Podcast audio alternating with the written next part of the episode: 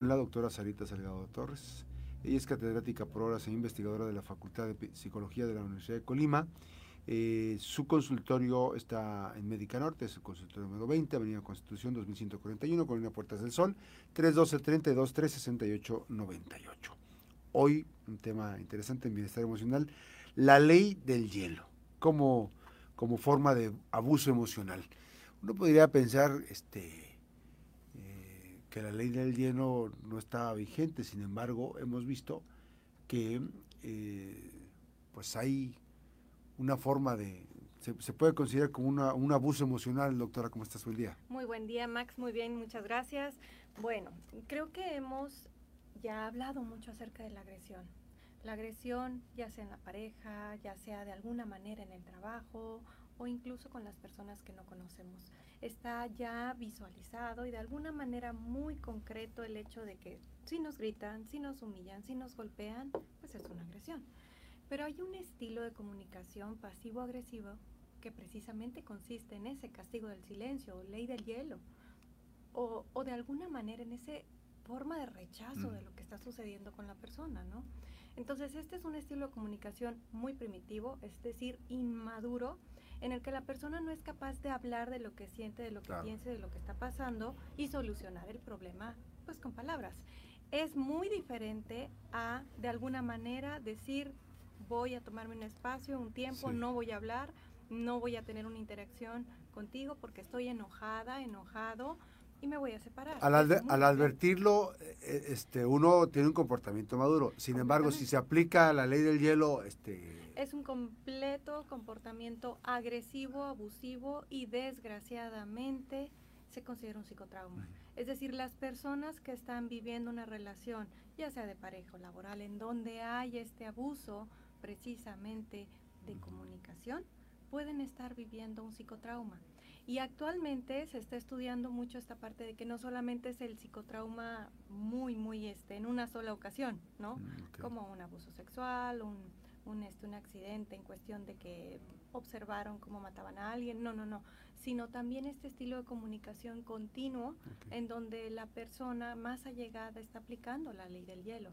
Entonces, este eh, serie de eventos acumulativos traumáticos puede traer también secuelas en el individuo. Y bueno, en los niños es muchísimo más, más, más visible cuando, por ejemplo, están peleando dos niños y lo que se les dice en el salón de clases es ignóralo, vete aléjate y haz como que no existe. Obviamente que cuando están en la etapa adulta aprenden a eso, a no resolver, a no cuestionarse lo que están pensando. Ahora hay que revisar muy claramente en esta diada, por ejemplo, en una relación de pareja, cuando se aplica la ley del hielo, muchas veces es con la intención de manipular al otro, de controlar porque se sabe que obviamente el otro se va a acercar y discúlpame, ¿no? Entonces empieza un juego que puede llegar a ser pasivo-agresivo. Y no es una, un mecanismo este, de diálogo de comunicación asertiva. Por supuesto que no lo es. Al momento de incluso de evaluar al otro, porque la persona que se le aplica la ley del hielo habitualmente duda de su juicio hice bien, hice mal. Ajá. Entonces, obviamente se cuestiona y puede llegar a sentirse culpable, avergonzado y por eso mismo acercarse para gestionar la solución.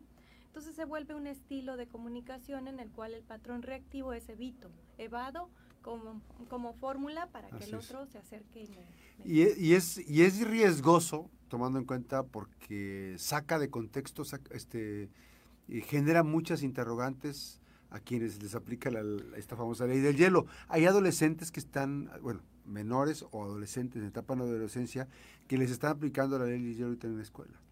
Y entonces eso de ignorarlos es terrible porque están en un proceso y no encaja, ¿no? Este, no hay, no hay, no hay una forma de decir, ¿dónde está la respuesta? O sea, ¿qué, qué parte de, de, mi comportamiento fue determinante para que, para que tenga esa ausencia de comunicación con mis compañeros, con mis compañeros? Exacto, tocas el punto radical de lo que está pasando en la adolescencia, en la infancia, incluso con el bullying. ¿no? O sea, una forma de maltrato o acoso escolar está haciendo el no le hables porque es así, ¿no? Y entonces empiezan a reunir un grupito de niños que rechazan al otro. Y entonces una forma de acoso o de maltrato también es ignorarlo, ¿no? Es no incluirlo en sus juegos, en sus trabajos de equipo y en forma muy pasiva. Es decir, la maestra probablemente ni cuenta se da de lo que está sucediendo. Entonces, la ley del hielo es una forma de abuso emocional, sí lo es, pero lo complicado es que proviene precisamente de una invalidación emocional. Es decir, cuando aplicamos la ley del hielo, cuando fuimos criados y decir, no digas, no sientes, lo que estás sintiendo es exagerado, aléjate, este no está bien, ajá. Cuando cuando fuimos pequeños no nos permitieron expresarnos. Así es. Y esa es la parte eso es lo complejo del asunto, porque se supone que una autorregulación emocional madura tendría que ser un diálogo asertivo, pero las personas hiporreaccionan, es decir, en lugar de enfrentar, muestran su enojo con el látigo del desprecio, ¿no?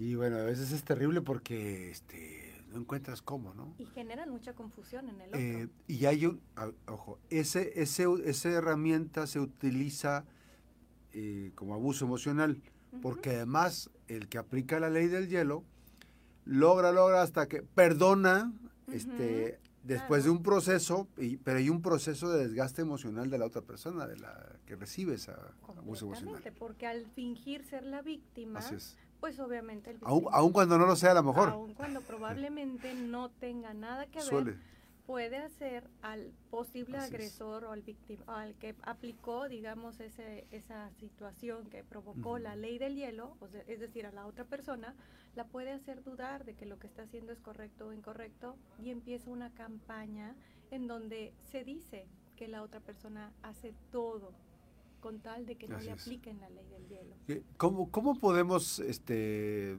como padres, transmitirle a nuestros hijos, a nuestras hijas, eh, la parte del tratamiento, de cómo enfrentar esa parte de, la ley del hielo? Porque a lo mejor dices, ah, dices tú, no le hagas caso. Este, pero sin embargo, en los diálogos internos este, de las personas a veces es complicado porque surgen y surgen más preguntas y más preguntas y entonces hay una vulnerabilidad, ¿no? Completamente. Y, y, esto que dices es muy, muy, muy, muy, muy importante porque como padres, como bien dices, no nos damos cuenta cuando estamos incluso también aplicando la ley del hielo. A mí a la consulta me llegan muchos padres diciendo, yo para que él mejore su conducta le digo, estoy enojada, ¿eh? me voy a poner triste si haces esto.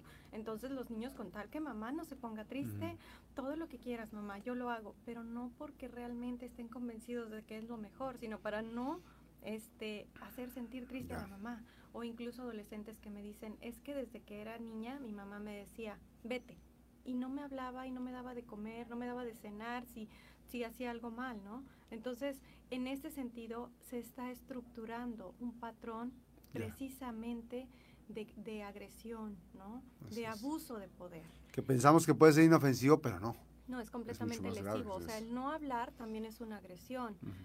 se cree que las personas que hiperreaccionan, es decir, los agresivos, solamente son lesivos, pero no, también las personas calladitas, con ese silencio castigador, pueden ser muy agresivas. Entonces, ¿qué hacer? En la crianza, muy importante, eh, por ejemplo, cuando sucede rivalidad entre hermanos, que es lo más habitual en, las familias, ayudarles a conciliar hablando. Obviamente establecer, bueno, en este momento es como yo soy el referee, papá o mamá, vamos a tomarnos un espacio cada quien de reflexión y posteriormente vamos a hablar, ¿no?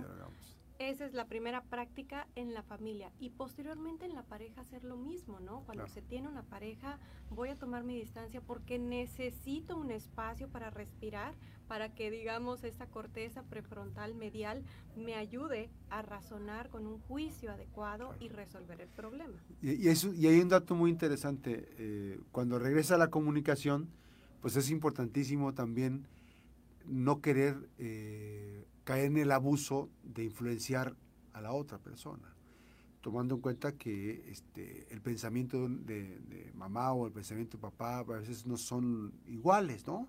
No tienen por qué ser iguales, se, pueden complementar, pero sí es importante no caer en el abuso, esto es, este, eh, cuando llega otra vez la comunicación, no, no ser abusivos o abusivas, en el caso específico de ambos, la pareja, para tratar de influenciar este, y, supeditar. No, o sea, hay que pensar como, como yo, no, no, no. este, va a ser, es importante respetar el espacio, ¿no? Este es un tema, ¿cierto? El hecho de que papá y mamá tengan diferentes perspectivas de cómo educar es un temazo. Creo que aquí lo ideal es poner sobre la mesa precisamente estas cartas y decir, bueno, yo cuento con estos recursos, cuáles son los recursos que tienes, qué vamos a hacer para resolver. Lo conflictivo muchas veces en la crianza, para educar a un niño, digamos, que aplique la ley del hielo en el futuro, ¿qué debemos hacer? Ignorarlo. invalidarlo, es decir, lo que estás sintiendo es por, por el examen, estás nervioso. Está exagerando. O sea, ¿cómo, cómo puede ser posible que te, ay, una niña no te hizo caso? Hay miles, Ajá. Eso duele mucho que nos invaliden.